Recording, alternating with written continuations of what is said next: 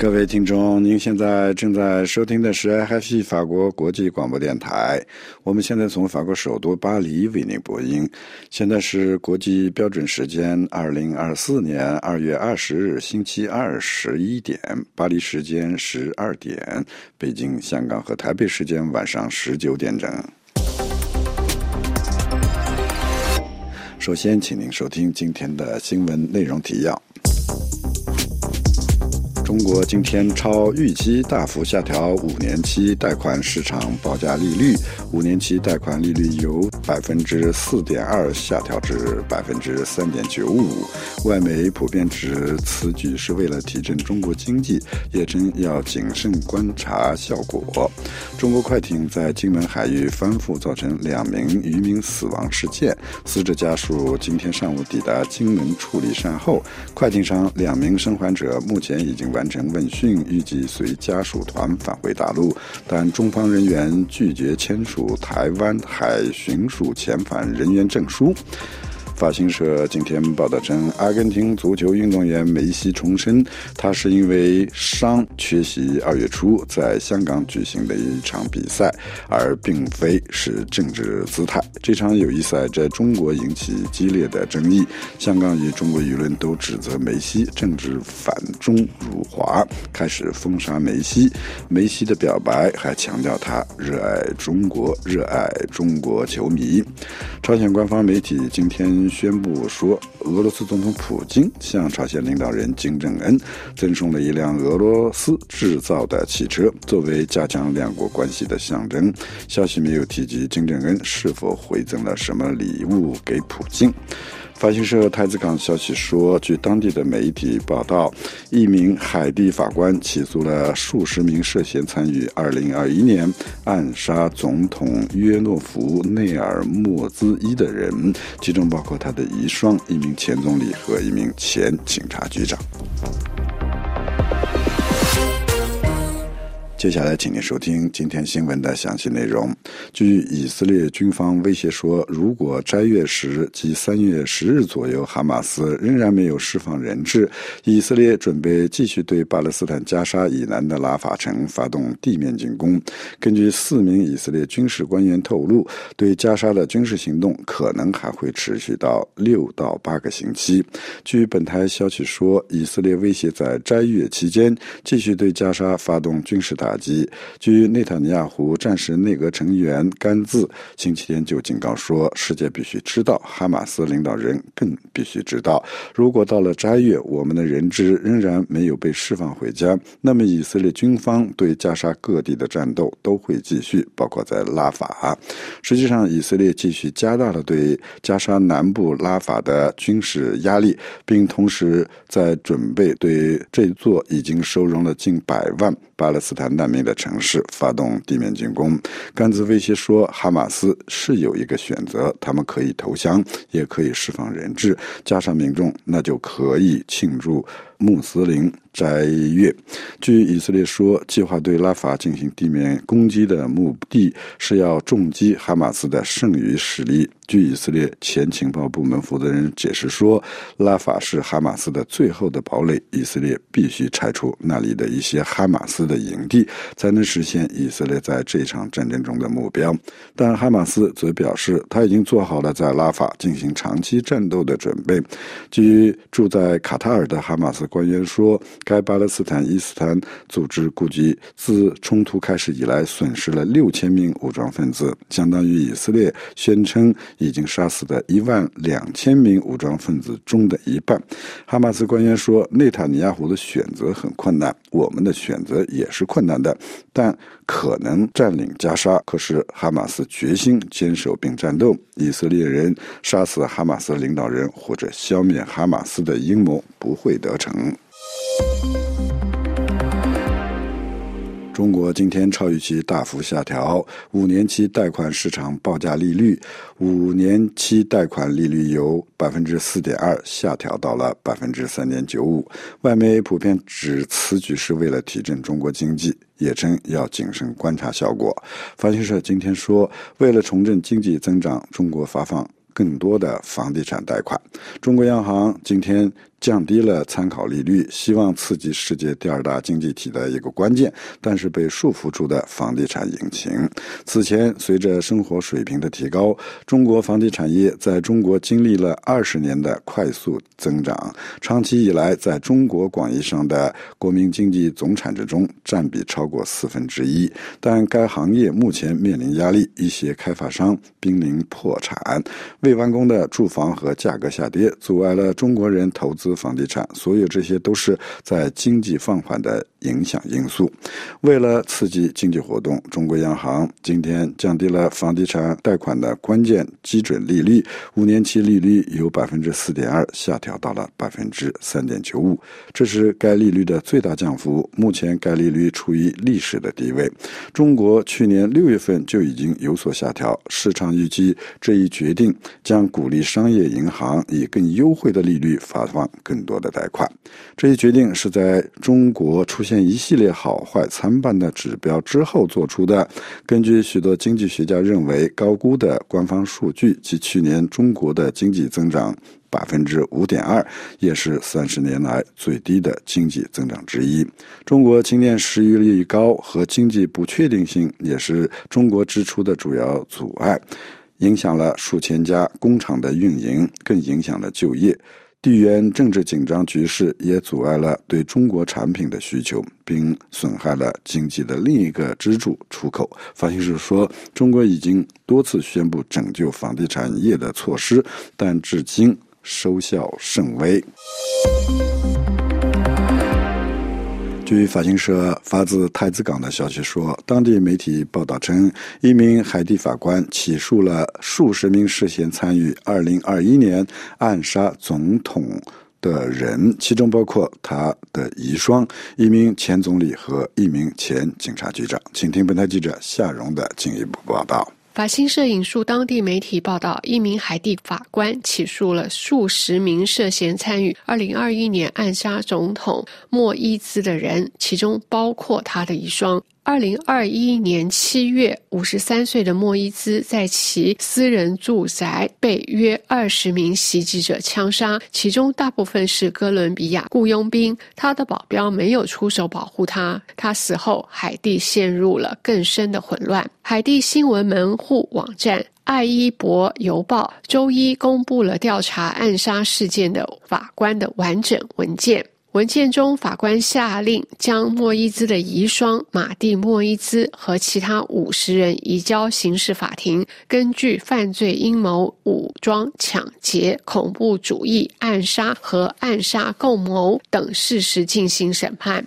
文件说，前第一夫人参与的迹象足以起诉，同时表示他的陈述自相矛盾，让人不免怀疑暗杀发生当天。马蒂莫伊兹也在袭击中受伤，随后受美治疗。马蒂的律师并未立即回应指控，不过马蒂长期以来一直批评海地的调查，认为整个调查过程中有不公正逮捕和政治迫害。这份文件又称，前临时总理约瑟夫和前国家警察总监。查尔斯也被认定有充分迹象参与了这起谋杀案。据《阿伊伯邮报》表示，这份一百二十二页的调查报告并没有明确指出暗杀的主谋和其资助者。本月早些时候被控参与暗杀的美籍海地人文森特被美国法院判处终身监禁。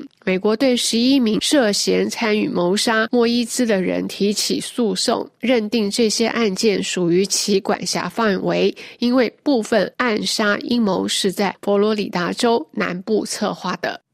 在今天开幕的亚洲最大航展——新加坡航展上，中国生产的最大客机 C 九幺九第一次在国际亮相。请听本台记者林兰的报道。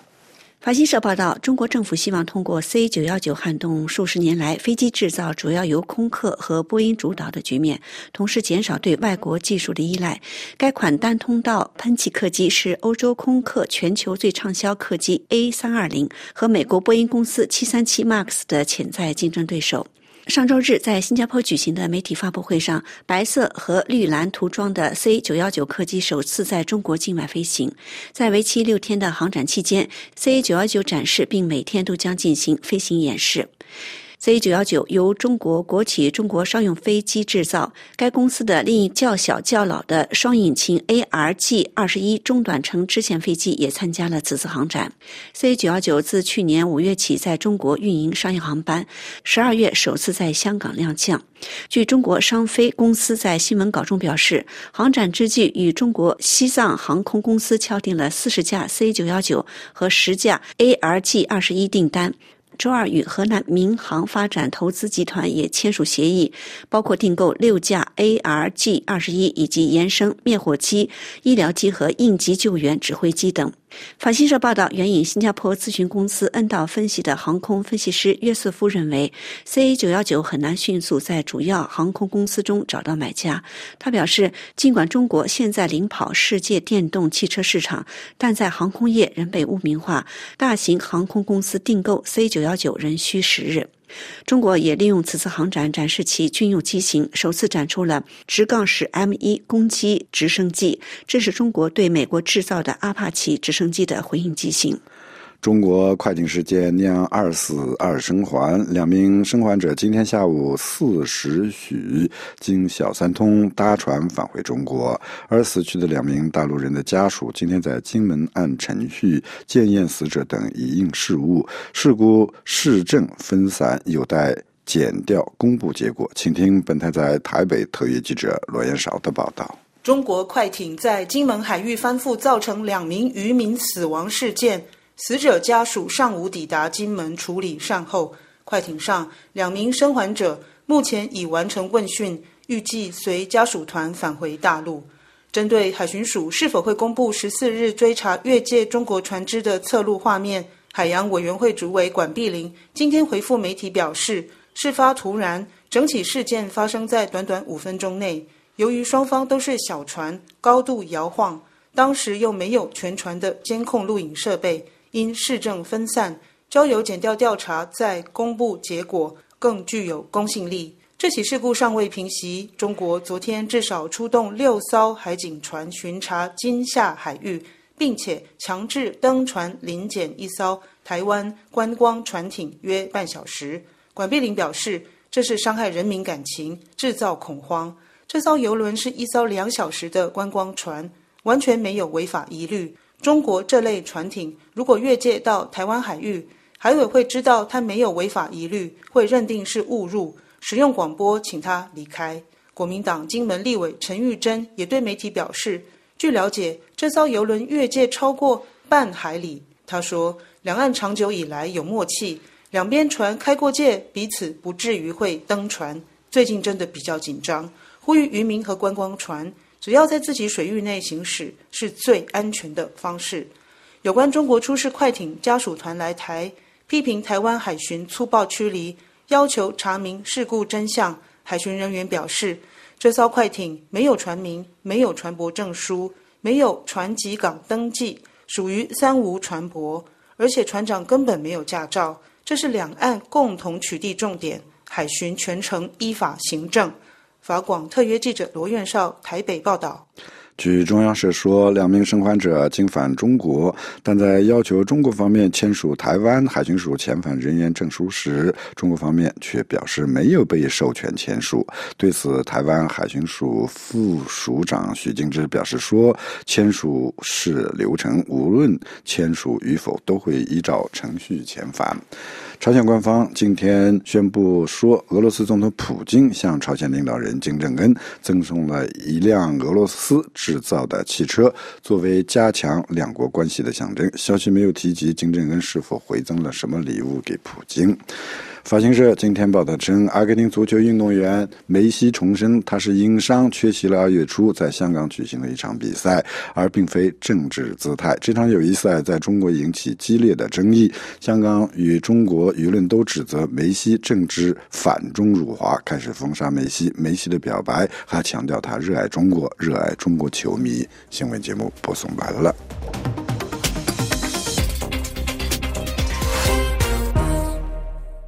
为，您收听的是 IFC 法国国际广播电台。接下来，请您收听由夏荣主持的《今日要闻解说》。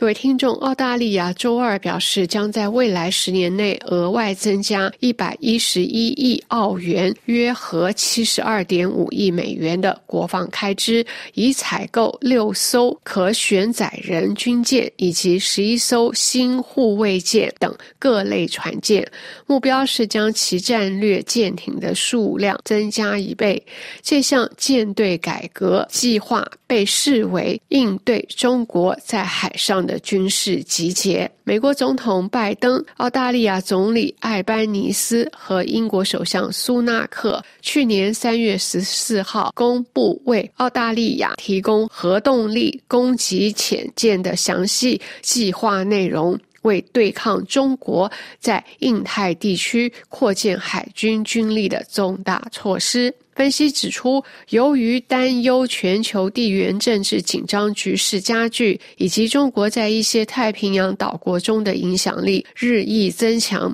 澳大利亚一直在寻求加强国防能力。澳大利亚政府指出，该国战略环境需要一支规模更大、更有杀伤力的水上作战舰队，确保海上通讯及贸易安全。以配合澳英美三方安全伙伴关系和动力潜舰计划。据路透社援引澳大利亚防长马勒斯表示，政府的计划最终将把海军水面作战舰队从十一艘增加到二十六艘，这将是自二战结束以来澳大利亚拥有的最大舰队。马勒斯对记者说：“至关重要的是要理解，随着我们展望未来，在存在着大国竞争的不确定世界中，到了二零三零年中期，我们将拥有与现在截然不同的能力。这就是我们正在计划的，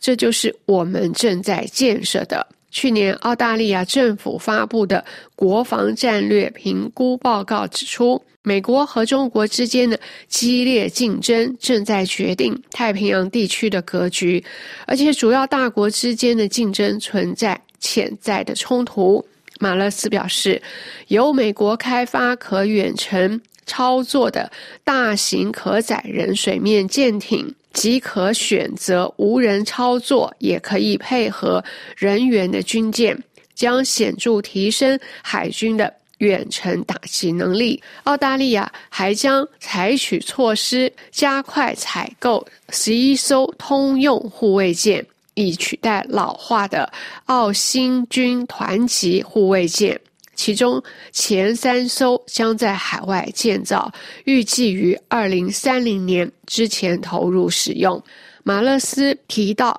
最新的资金将使未来水面舰队的总成本达到五百四十亿澳元。政府预计到二零三零年代初期，其国防支出占国内生产总值的比例将从目前的百分之二点一增加到百分之二点四，高于北约盟国所设定的百分之二的目标。他说：“我们现在做出的这一决定会导致国防开支显著增加。考虑到我国面临的战略环境的复杂性，这是必要的。为了强化自身的远程打击能力，去年八月，澳大利亚宣布将向美国采购两百枚战斧巡航导弹，并称这是国家防运重大政策调整的一部分。”去年九月，澳大利亚还决定斥资十五亿澳元，加强对其北面门户的海上监视，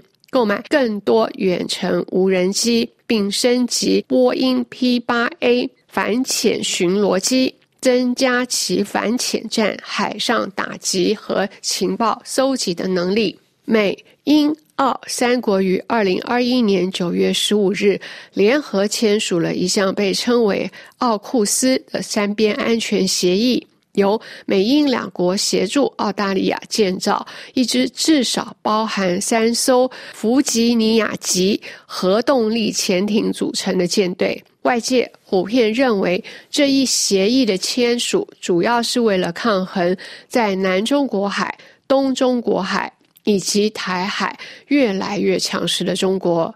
去年十一月，澳大利亚曾批评中国的军舰与澳大利亚船舰发生不安全且不专业的互动，造成其潜水员受伤。中共中央对外联络部部长刘建超在访问时则警告澳大利亚，在向南中国海部署海军船舰时要谨慎行事。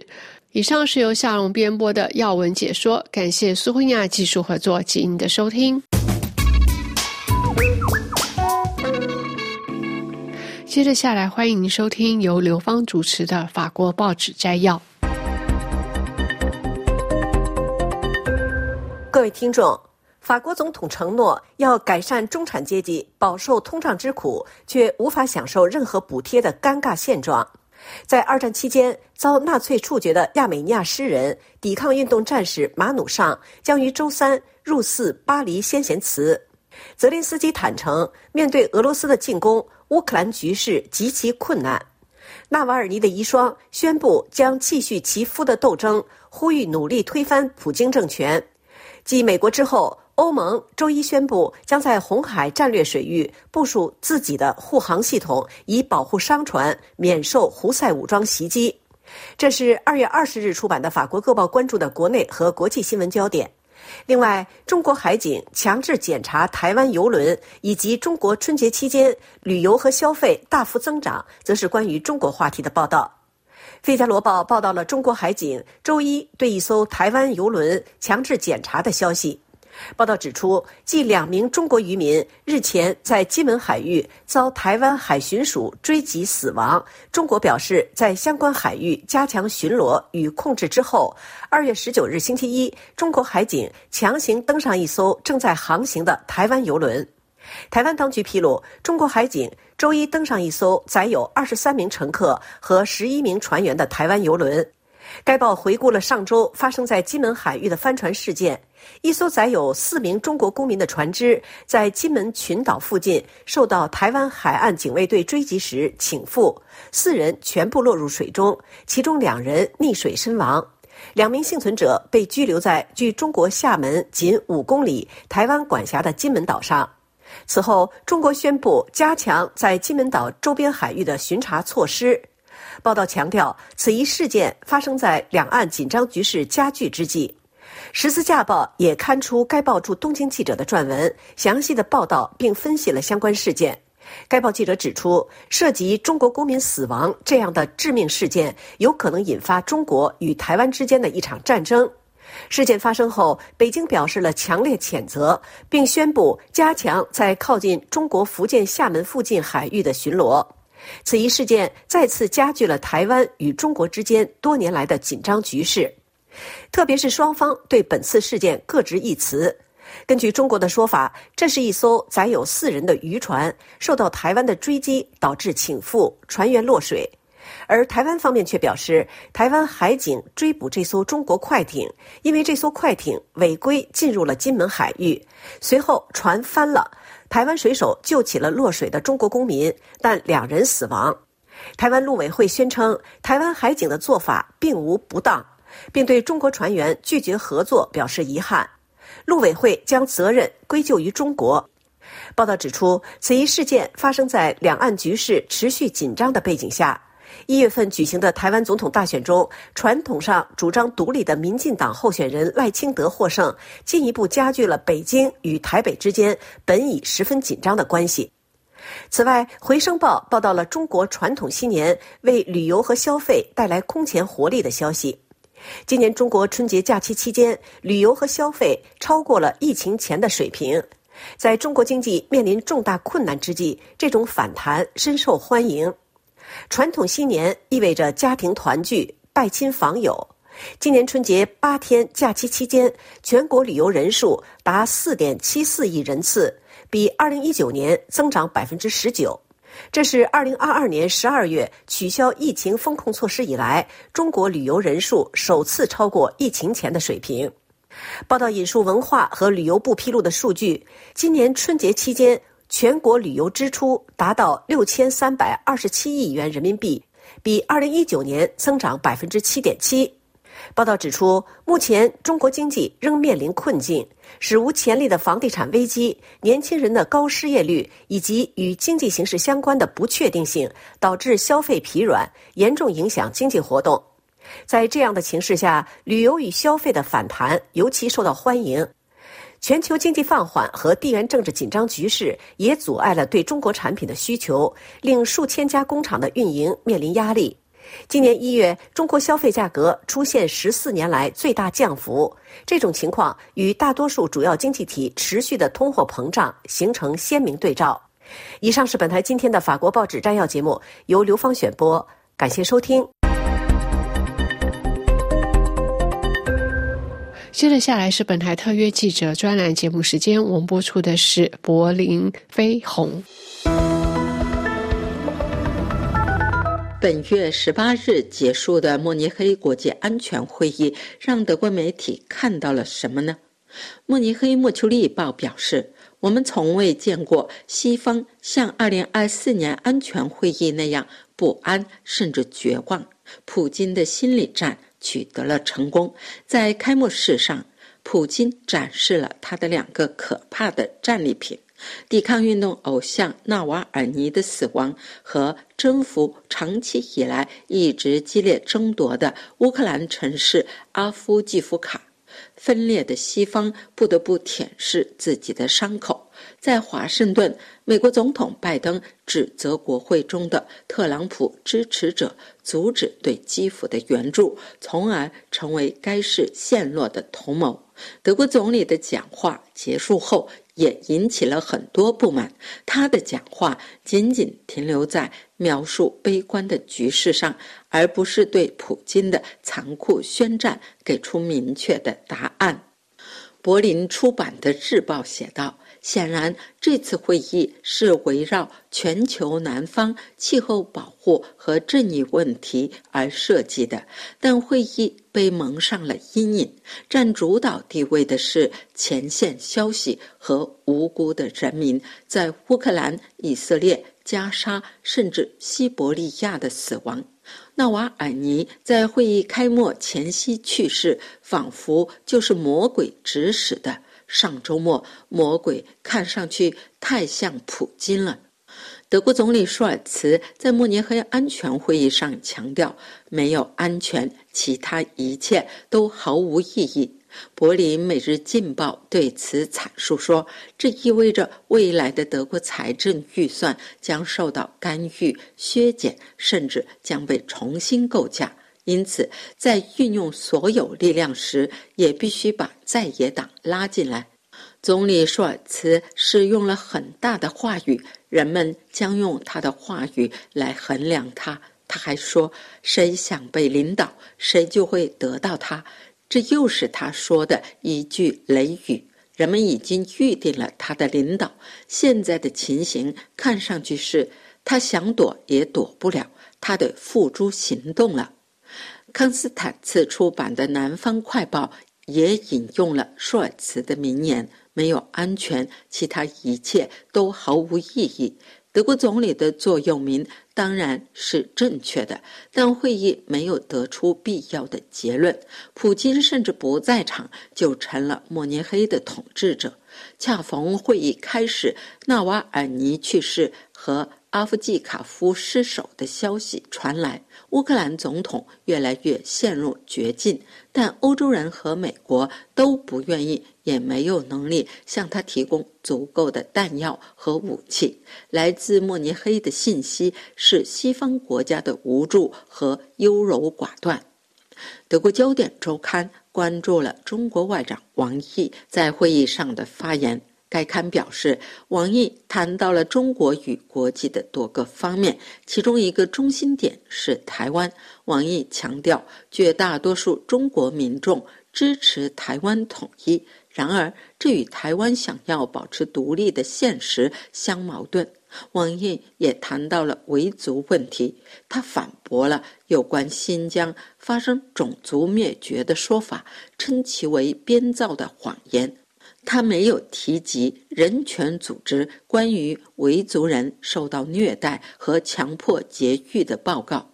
总体而言，王毅显示的中国国际关系是较为乐观积极的，但这似乎与现实形成了鲜明对照。这是柏林丹兰法国国际广播电台中文部柏林飞鸿专栏节目。接着下来，在后半段的节目，我们为您首先播出的是由肖曼主持的要闻分析。听众朋友，中国外交部在刚过去的周日发表一份声明说，中国外长王毅周六在慕尼黑安全会议场外会晤乌克兰外长库列巴时说，中国不借机余力，不向冲突地区或冲突方出售致命性的武器。但这番不够明确的表白，可能并不足以阻止欧盟和美国对中国有关企业的制裁。中华人民共和国与乌克兰于1992年建交，承认1991年乌克兰独立后的主权和包括克里米亚半岛在内的领土范围，是最早与乌克兰建交的国家之一。2014年，俄罗斯吞并克里米亚半岛后，北京对此既没有予以承认，也没有予以谴责。与此同时，中国与俄罗斯近年来加紧经济合作与外交接触，双方战略伙伴关系在莫斯科入侵乌克兰后更加紧密。二零二四年二月二十四日将是俄罗斯入侵乌克兰两周年纪念日。两年来，中国虽然一直说对乌克兰冲突保持中立，但也一直拒绝谴责莫斯科的侵略行径。对于向俄罗斯提供致命武器的批评，北京一贯否认。二零二三年二月二十四日，即俄乌战争一周年的时候，中国外交部曾发布关于政治解决乌克兰危机的中国立场，虽表示反对使用核武器和生化武器，但是该文件既没有明确俄乌战争中的侵略方，也没有呼吁俄罗斯撤军。二零二三年四月，中国国家主席习近平应约。同乌克兰总统泽连斯基通电话，随后北京派出中国政府欧亚事务特别代表李辉赴乌克兰、波兰、法国、德国和俄罗斯访问。此后，中国与乌克兰之间在俄乌战争调停问题上没有取得明显成果。近日，中国常驻联合国代表张军再次呼吁政治解决乌克兰危机，并称北约应当从武力神话中醒来。二零二四年一月二十九日，乌克兰驻华大使会见了中国外交部副部长孙卫东。乌克兰驻华大使馆发布的新闻稿称，双方相互确认支持国家主权和领土完整。但中国外交部发布的新闻稿仅仅提及双方就乌克兰危机交换意见。基辅和北京之间是否有意在2024年举行高层会晤，包括乌克兰总统泽连斯基和中国国家主席习近平之间进行会晤的安排，还没有进一步消息。2024年11月将要举行的美国总统大选，使得美国和北约是否继续挺乌增添了不确定性。近期，美国向乌克兰增援610亿美元的法案。在国会受到部分议员的阻挠，北约和欧盟方面则继续加强对乌克兰的军事支持。二零二四年二月一日，欧盟克服内部阻力，决定追加五百亿欧元支援乌克兰。最近有报道称，欧盟正在酝酿针对协助俄罗斯的三家中国大陆公司和一家香港公司实施制裁，除了中企之外。欧盟的制裁对象还包括哈萨克斯坦、塞尔维亚、印度等国的公司。这将是自俄乌战争打响之后，欧盟的第十三轮和俄罗斯相关的制裁。但这项计划还需要得到欧盟成员国的同意。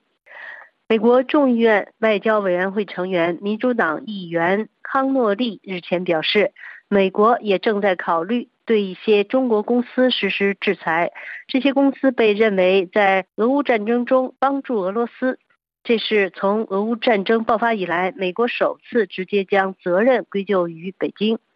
康诺利周六在参加慕尼黑安全会议期间告诉美国媒体说，在欧盟上周提出类似措施后，美国议员已经在考虑此类计划。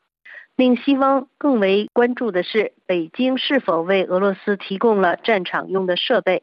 美国情报报告称，北京也已成为俄罗斯战争中日益重要的支柱，可能向莫斯科提供在乌克兰战场使用的关键技术和军民两用设备。有关俄军使用的中国部件，乌克兰能够确定一些中国制造商或供应商，并与西方盟友分享这些信息。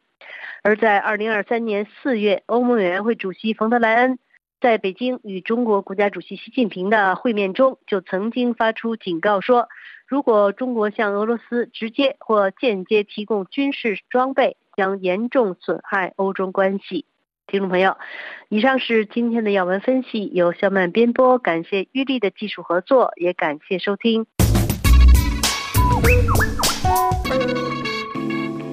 接下来是由刘芳主持的公民论坛，欢迎收听。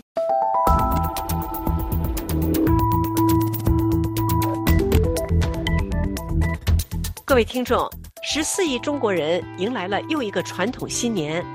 龙年伊始，各种祝福纷纷涌现，人们期盼着新的一年能够带来幸福与好运，国富民强，繁荣昌盛。然而，近年来中国的经济形势并不尽如人意，三年疫情结束后，并没有出现预期中的强劲复苏，相反，坏消息却不断。继房地产危机之后，又传股市崩盘，对社会心理造成巨大冲击。如何看待中国目前的经济局势？传统文化中享有盛名的龙能否带来好运？疲软的经济局势将对政局产生怎样的影响？我们请纽约市立大学研究生中心政治学教授夏明先生来谈谈他的看法。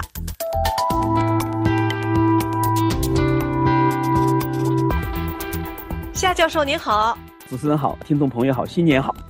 首先，请您谈谈您如何看待中国目前的经济局势？习近平在新春讲话中称中国经济为“风景这边独好”，他传递了怎样的信息？是，我也注意到习近平在新春讲话中呢，讲到风景这边独好，而且呢是拿农业来说，是说去年了粮食了获得了大丰收了等等。那么首先，中国农业呢，其实占中国的经济呢已经非常小的比重，这就是为什么温家宝时期就把农业税呢就全部废除了，因为农业呢基本上不成为中国国民经济的一个大的一个支柱了。也就是说，习近平呢现在给中国的一个许诺就是肚皮政治，就是我们还可以填饱肚子。但是即使农业的所谓的收成，根据去年的各种的自然灾害来看呢，恐怕这个农业的收成这里边也有水分。尤其是他讲到中国官方说的，中国过去一年那个经济增长率呢是有百分之五点二了。根据国外的各种研究，包括日本和美国的这些独立的思想智库啦，或者是研究所了的研究了，就中国的经济可能在二零二三年呢，恐怕没有超过百分之三，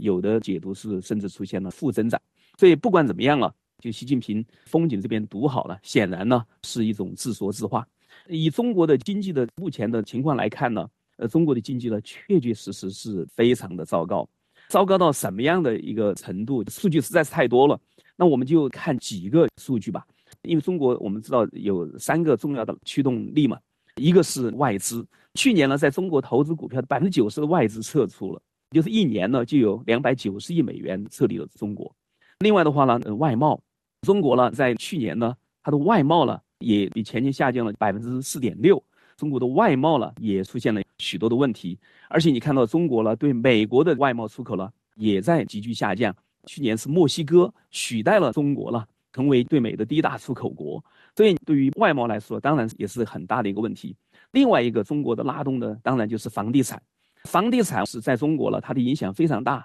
因为房地产如果把上下游的产业加在一起了，它影响了中国大概五分之一的 GDP 那个国民生产总值。而且我们也知道，中国呢，百分之七十的财富了是表现在房地产的。从二零二一年以来了，中国至少有三十多家大型的房地产公司的破产。尤其二零二三年，两大的房地产企业一个呢是碧桂园进入逃债模式，在海外已经申请破产了；另外一个就是恒大在香港法庭的判决了，是要恒大了清盘了，也就是破产了。如果你看到中国的房地产呢，也出现了急剧的崩盘呢，这些加在一起了，就是说没办法支撑中国过去的所谓的经济增长了，能够达到百分之五点二。另外呢，今年开年还有新的指数了，预示着中国经济在今年呢也不会向好。其中有几个指数了，一个是物价指数在急剧下跌，尤其是过年期间呢，连猪肉的物价呢都在急剧下跌，比去年呢大概跌了百分之十以上了。所以呢，这是一个危机了，老百姓没有钱了。第二个呢是生产采购的指数呢也在急剧下跌，也就是说中国的生产采购了，它的开工了，下面的投资今年的预期呢也都不好，就是说中国的经济呢肯定是遇到了很大的问题，没有风景这边独好。那么风景这边独好，反映出了怎么样的信息呢？我觉得反映出了就是从习近平执政以来呢，他二零一五年遭遇的股市崩盘，当时呢他就靠枪杆子来护航，靠刀把子派驻公安部副部长进驻证券委，后来呢就要靠笔杆子来不断的唱好中国，来反对唱衰中国，后来他又把国安呢用起来，就去年呢国安说谁唱衰中国的话呢，就是一个国家安全，国安呢就入场了。所以枪杆子、刀把子、笔杆子了，是三杆齐下了。最近呢，习近平呢，他又在中央经济金融工作的会议上呢，又在讲了，要建立严管的金融管制体系了。要监管的体系呢，是要能够长牙带齿，是有棱有角。其实你看到了，中央呢又在用一个狼牙棒了，试图整治金融市场。所以，如果我们看到目前的整个的做法了，呃，一句话就是说，他呢面对的经济的各种问题了。其实呢，已经没有经济的解放，而用各种的权力的集中来看了。所以呢，我觉得呢，他的这个风景这边独好了，其实就这种忽悠了，就是让大家只能唱好，不能说中国的事情。呃，这是非常恐怖的，因为呢，它使得资本市场，无论中国的民间资本市场，还有普通的投资者，还是国外的国际资本市场，对中国了，基本上是没办法看到中国的真实场景。也就是说，中国成为信息黑洞。所以我觉得风景这边读好了，其实呢传递了中国整个信息体系的崩溃。面对股市大跌的局面，北京出台了一系列的措施。您认为这些措施是否足以挽救疲软的经济？否则将会引发怎样的政治后果？是我们看到中国了经济的整个其实在出现一种崩盘的模式了。股市呢是一个大的一个标志了。中国的股市目前呢来看怎么个惨法？其实有几组数据呢，你可以看到了，非常的惨。第一个呢，二零一五年中国当时呢，股市是在奔六千点，习近平当时呢还非常激动的说，中国的股市可以冲上一万点。但是呢，夏天以后呢，股市急剧崩盘，崩到了三千点。到今天，中国政府呢一直在所谓的捍卫三千点，后来跌到两千八百点，又说要力保两千八百点，后来呢又跌到了两千七百点，甚至往两千七百点还在往下跌。中国政府了，确实面对的股市的崩盘呢，当然是束手无策了。这个股市的崩盘的惨，还有一个数据，就是从二零二一年到今天呢，中国的这个股市，上海的、深圳的，还有香港的了，它的股市呢，在过去的三年的时间呢，上市了蒸发了八万亿的美元，八万亿的美元的话呢，是比中国的整个国民生产总值呢三分之一了还要多了。也就是说，你可以看到了。中国的国民经济了，如果从股市来看的话呢，遭受了一个重创了，这是完全不可否认的。另外的话，我们如果再看一下中国出的这个产项了，如果再跟周边的国家比，惨状了就更明显了。中国的股票呢，在过去的三十多年了，你如果投资一块，今天呢可能还呃不超过一块；你如果投资到美国的纽约的证券市场，你投资一块，今天呢已经三块了。在去年一年呢，日本东京的股票呢上涨了百分之三十，那么印度的股票去年呢上涨了百分之十九。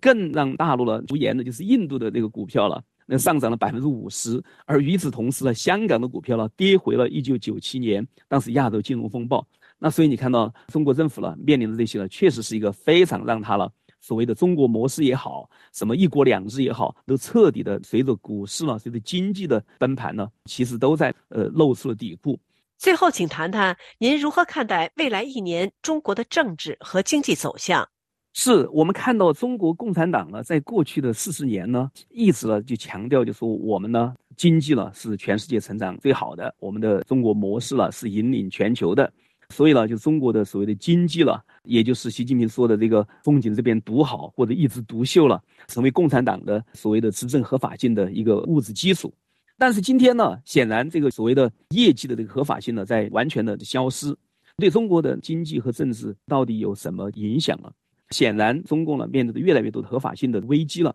这是不可避免的。同时的话呢，中国政府呢，在全球呢，它过去的那种强势的所谓的要中国崛起。要跟美国平起平坐，要引领世界了，这些就是所谓的中国梦了，所谓的大国崛起、世纪的崛起了，也随之成为一枕黄粱。这对中国的政治这点影响呢，那个是非常明显。也就是说，中国呢对周边国家、对世界的威胁了，其实呢会逐渐那个降低，这是件好事。那么另外的话呢，对中国的呃民主化会不会有影响？因为我们在研究民主化的过程中呢，发现了一个有趣的现象了。这也是民主研究里边的一个基本上的一个规律性的东西了。就当一个国家很穷的时候，要进行民主化很难；只有了当一个国家了经济了上升到一个台阶，经济至少进入到中等收入国家以后了，民主化了容易建立或者容易启动。但是呢，当这个国家经济还在高速增长的时候，民主化的几率呢是会逐渐的下降，会递减的。只有等这个国家经济发展上了一个台阶，而同时它的经济呢开始出现瓶颈，或者出现平台，甚至出现了下跌，我们所说的这种悬崖式的下跌，这就中国目前遭遇的。这个时候呢，往往民主化的启动了，几率呢会急剧增加。所以中国呢，其实进入到了这么一个场景。无论是从中国老百姓的反应，或者白纸革命呢，我们可以感觉到了中国呢，可能呢进入了一个比较好的一个民主化的这么一个场域。这里边呢就可以看几个因素了，我们看会怎么发展。一个是上层权力了，上层权力这个争斗、派系斗争会不会因此而加剧？我们当然看到习近平呢，他所谓的定于一尊呢，其实定于一尊是很虚弱的，因为当他定于一尊以后，任何反对他的人，结果就变成了一个中国老百姓期盼的明君或者未来。这就是为什么李克强下台以后名声反而升高，这就是为什么李克强不得受到容忍的一个很重要的原因。所以呢，中国老百姓呢，有这个白纸，都可以表达自己的诉求。这个诉求就是，只要是跟习近平对立的任何东西都是好东西。另外呢，习近平呢，就说他的小圈子，小圈子可能我们说，习近平建立了一个他的习家军，这个小圈子呢，会忠心的为他服务，也就是奉行的原则是忠诚，如果不绝对的话，就是绝对不忠诚。所以这帮人呢，可以就是白刀子进红刀子出，为他效力。但是呢，这里边他们之间呢，也有不稳的因素。其中有很多人跟习近平工作合作，尤其是因为掌管不同的东西，当然是会跟习近平发生很多冲突，这对习近平的判断也会有意见。另外呢，当然我们可以看到中国的外围中层基层干部，习近平以他的两任呢，已经有几百万、几百万的这样进行清洗了。其实下面习近平也承认了躺平现象，这种松懈卸任代政的现象呢，也都非常的清楚。所以呢，他的政权的整个制度和他的基础呢，其实是在不断的松动。这些东西呢，当然给了老百姓他的反抗或者群体性事件呢，带来了各种各样的影子或者是原因。但是中国呢，有个问题在于，就是中国共产党呢一直打压以阶级基础的中国的政治运动。所以呢，中国如何在更大的政治运动中，有工人、农民或者是城市的市民、市民中产，他们怎么样能够有他们的诉求得到代表了？这是目前中国呢要进行民主转型的一个很薄弱的一个环节。所以呢，我们可以看到中国未来呢。会经历了我们所说的债务、通货紧缩的怪圈，呃，老百姓、许多的厂家，连中国的地方政府和国家都会出现高债务，越来越让它经济呢难以运作。同时呢，又出现高债务呢带起许多的经济市场主体的崩盘或者是贱卖，这样的话又出现不断的通货的紧缩。所以现在中国呢，通货紧缩了是一个威胁，这些呢就是会带来中国的一个长期的一个停滞。那么我认为经济停滞恐怕是一个长期的发展的那个趋势。至于民主上有没有突破了，其实还要看中国的老百姓和中国的民主运动、政治运动如何组织和运作。另外的话呢看中国的上层的精英呢，是不是会发生分裂？有一批上层的中共内部的人物来出来了，就是反抗当下的政权。当然，最后还要看国际形势，也就是目前大的中国跟美国跟俄国这些大的国际格局呢，最后有没有呃有利于中国的民主的发展？但是这些呢都是很不确定的。所以我觉得中国未来了会跟世界了一起了走入一个高度的不确定性的阶段。谢谢您，夏明教授。各位听众，以上是本台的公民论坛专栏节目，由刘芳采播，感谢收听。接着下来播出的是本台今天最后一个专题节目，是由林楠主持的《科技时空》。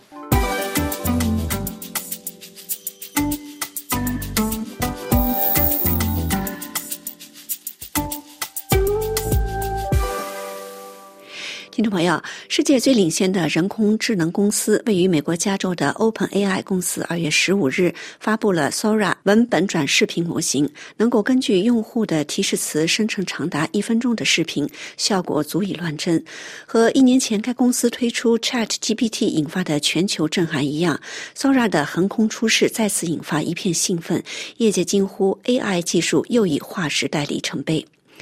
Sora 名称源于日本的“空”即天空，以表示其无限的创造潜力。OpenAI 公司的 Sora 文本到视频生成器使用生成式 AI 技术，根据用户的文本提示，可生成长达六十秒的视频。该模型还可以从现有的静止图像生成视频。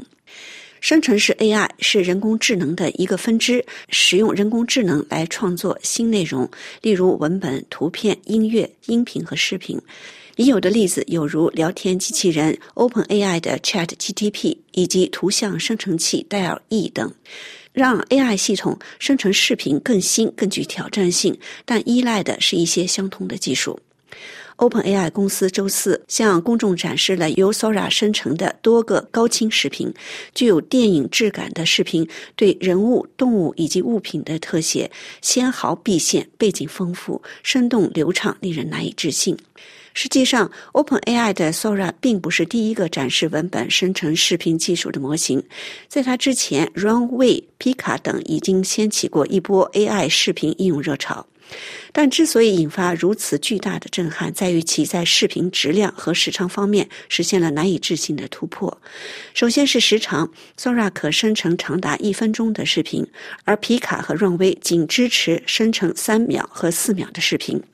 其次，Sora 可以实现多角度的运镜，即在一段视频中围绕着同一主体实现远、中、近景、特写等不同镜头的切换，而皮卡、Runway 等都只能生成较为单一的镜头语言。还有对真实世界的反应，Sora 对于光影的反射、运动方式、镜头移动等细节的处理十分优秀，极大的提升了真实感。业界认为，Sora 的推出标志着 AI 研究的一个重要里程碑。凭借其模拟和理解现实世界的能力，Sora 为未来实现通用人工智能 AGI 奠定了基础。自周四发布以来，Sora 的能力已经让观察家们感到震惊。尽管如此，与当今迅猛发展的 AI 领域所有的事物一样，Sora 的出现也引发了人们对于潜在的道德和社会影响的担忧。当 Sora 将 AI 生成视频能力提升到了近乎逼真的程度时，也就意味着眼见为实的时代已不复存在。世界经济论坛发布的2024年全球风险报告显示，人工智能生成的错误信息和虚假信息居高2024年全球风险之首。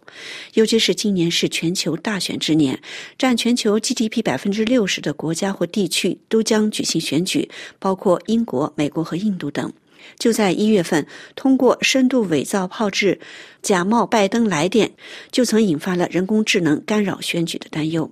美国麦格里公司人工智能和软件研究负责人哈夫麦耶说：“生成式 AI 的负面外部效应将成为2024年辩论的关键话题，这是每个企业和个人今年都需要面对的重大问题。”去年十二月，欧盟就世界上第一个全面的人工智能法案文本达成一致，标志着欧盟向立法监管人工智能迈出重要一步。但该法案需要到最终批准两年之后才能生效。OpenAI 公司周四表示，在广泛应用 Sora 之前，它正在采取重要的安全措施，包括与有关误导信息、煽动仇恨和偏见等领域专家合作，对模型进行对抗性测试。该公司全球事务副总裁马卡纽约上周五在慕尼黑安全会议上讲话中重申了这一点。OpenAI 公司和其他十九家全球科技公司在会上共同签署联合声明，承诺共同打击干预选举的 AI 深度伪造技术和错误信息。该公司表示，正在以一种非常谨慎的方式发布 Sora。模型的训练数据既包含公开可用的视频，也包括了专为训练目的而获授权的版权视频。但是，OpenAI 的技术报告中没有透露 Sora 的训练数据的具体数量和确切来源。公司在上周五也没有立即回应进一步置评的要求。Sora 的发布也是在一些作者和《纽约时报》对 OpenAI 公司及其商业合作伙伴微软提出诉讼的背景下发布的。OpenAI 被指使用受到版权保护的写作作品来训练 ChatGPT。听众朋友，以上的科技时空由李楠编播，感谢收听。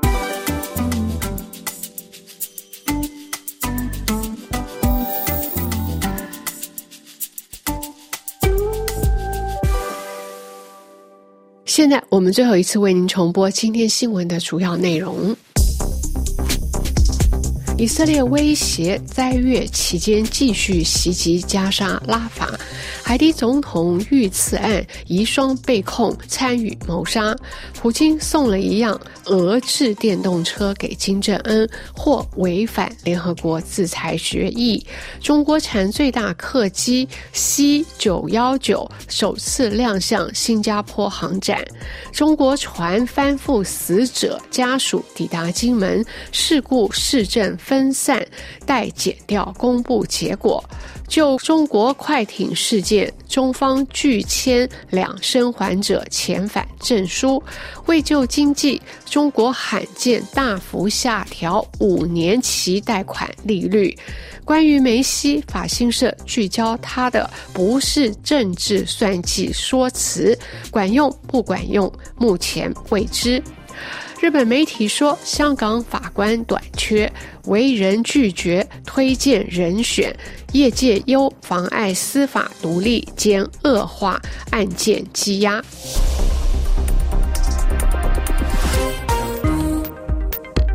这里是巴黎，您收听的是 AFE 法国国际广播电台。本台对亚洲晚间十九点开播的华语节目即将结束。本次节目由小山编辑播报新闻，夏蓉主持。感谢。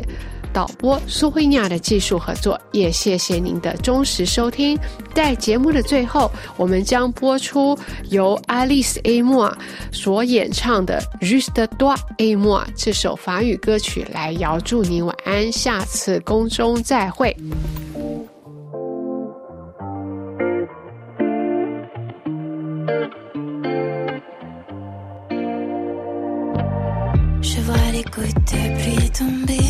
et je remets.